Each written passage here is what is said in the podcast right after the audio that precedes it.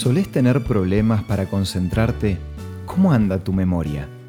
A veces los pensamientos de preocupación, cargados de temores, con experiencias negativas, pueden afectar nuestra memoria o concentración y todo esto puede ser causado por la famosa ansiedad. Esto es Una luz en el camino, una breve pausa para reflexionar, con el licenciado Santiago Paván.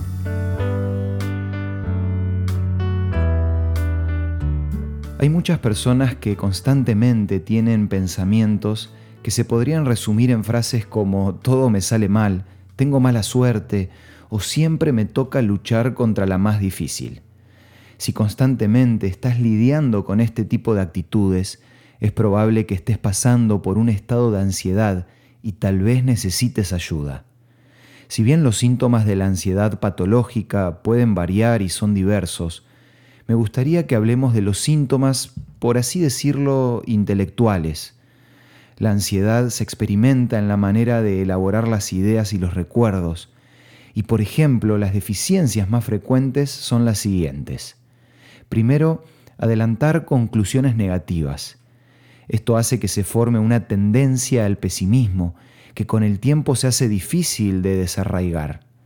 Segundo, tener un pensamiento radical es decir, se tiende a plantear todo en términos opuestos, sí o no, bueno o malo, blanco o negro.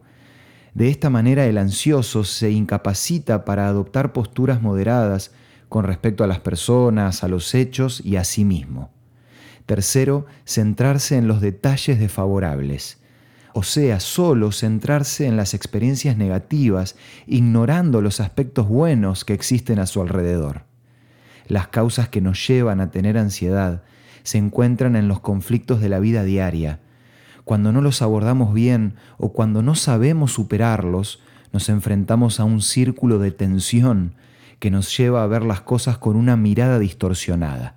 En otras palabras, hacemos de un problemita una pelota gigante que después no podemos controlar. Pero teniendo en cuenta que vivimos en un mundo complicado, inseguro, y donde todo se tiene que hacer rápido, ¿cómo podemos conservar la calma?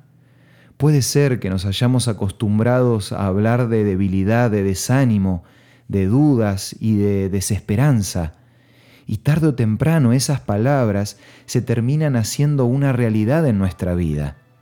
Si bien está lejos de ser la solución definitiva, te propongo que hoy, cuando alguien te pregunte cómo estás, en lugar de responderle contándole algo triste o negativo, trata de empezar la conversación con palabras de ánimo o resaltando algo positivo.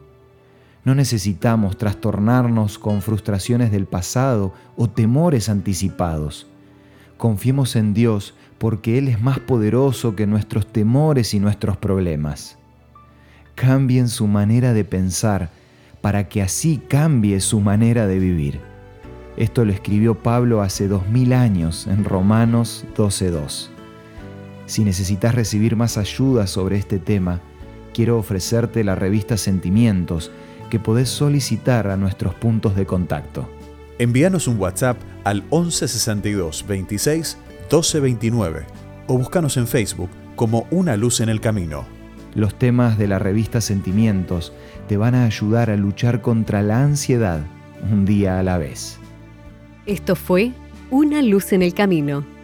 Te esperamos mañana para un nuevo encuentro, cuando volveremos a decir, permitamos que a lo largo de las horas de cada día Dios sea una luz en nuestro camino.